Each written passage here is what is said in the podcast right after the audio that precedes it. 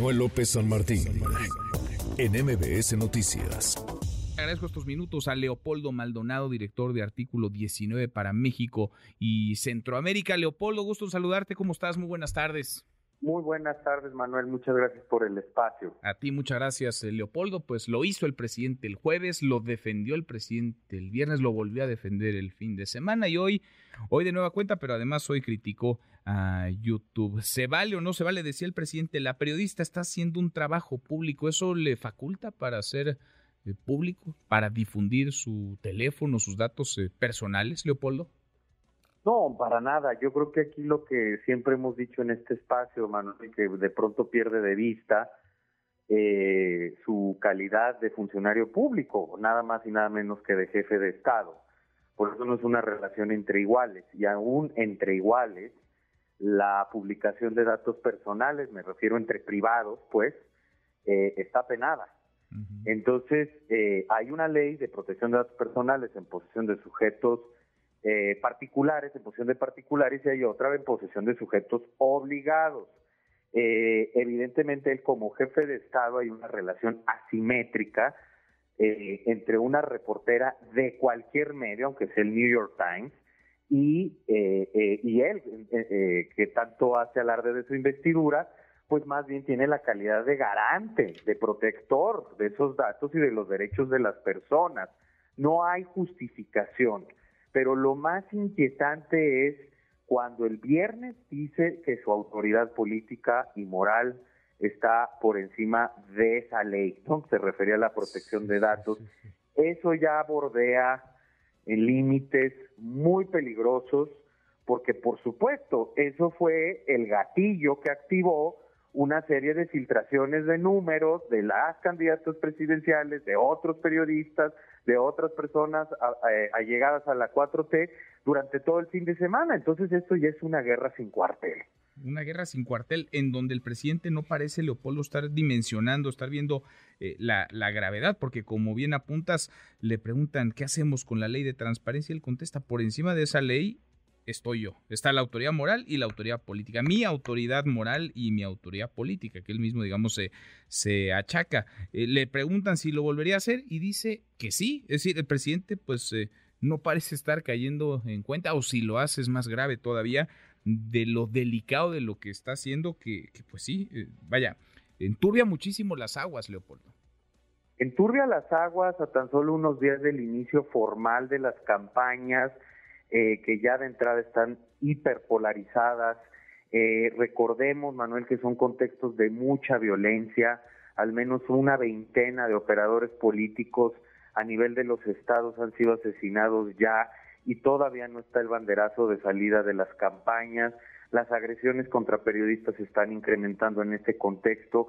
Así es, así lo registramos en 2021, así lo registramos en 2018, como en estos contextos también la prensa se encuentra bajo un riesgo mayor al que de por sí se encuentra en el país más peligroso para ejercer el periodismo del hemisferio occidental y uno de los más peligrosos del mundo. Ese es el contexto, es quemar la pradera, ¿no? Echarle más gasolina y ahí que se den todos contra todos, cuando eh, su posición debería ser de prudencia y sobre todo de respeto al Estado de Derecho.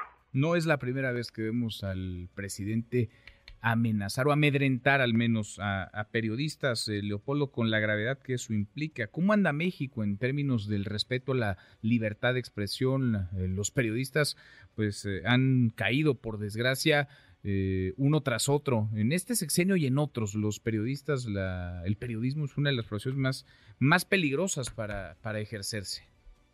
Y desafortunadamente, Manuel, vemos que se mantiene la violencia contra la prensa en niveles altos, una agresión cada 16 horas contra la prensa en México.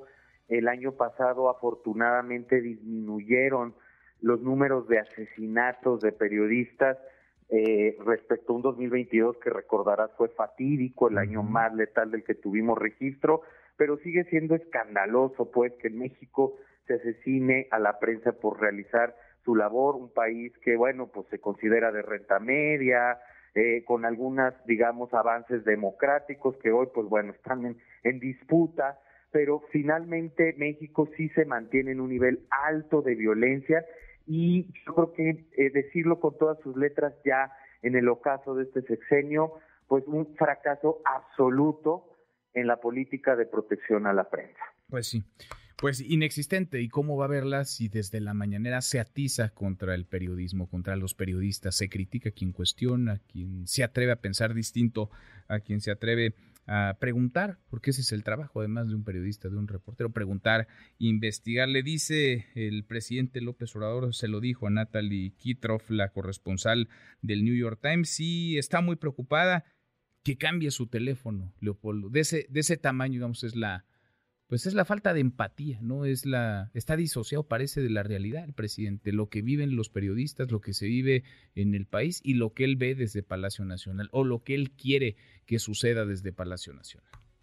Sí, es de una absoluta irresponsabilidad, otra vez, eh, él apela a su investidura para eh, violentar la ley, pero no para proteger a una periodista pues bajo esa premisa, bueno, pues si un periodista se siente amenazado, que se vaya del país, pues o que se no, o que se esconda, quién sabe dónde. O que trabaje de otra cosa, ¿no? Que se cambie de profesión para que no delata. Cosa.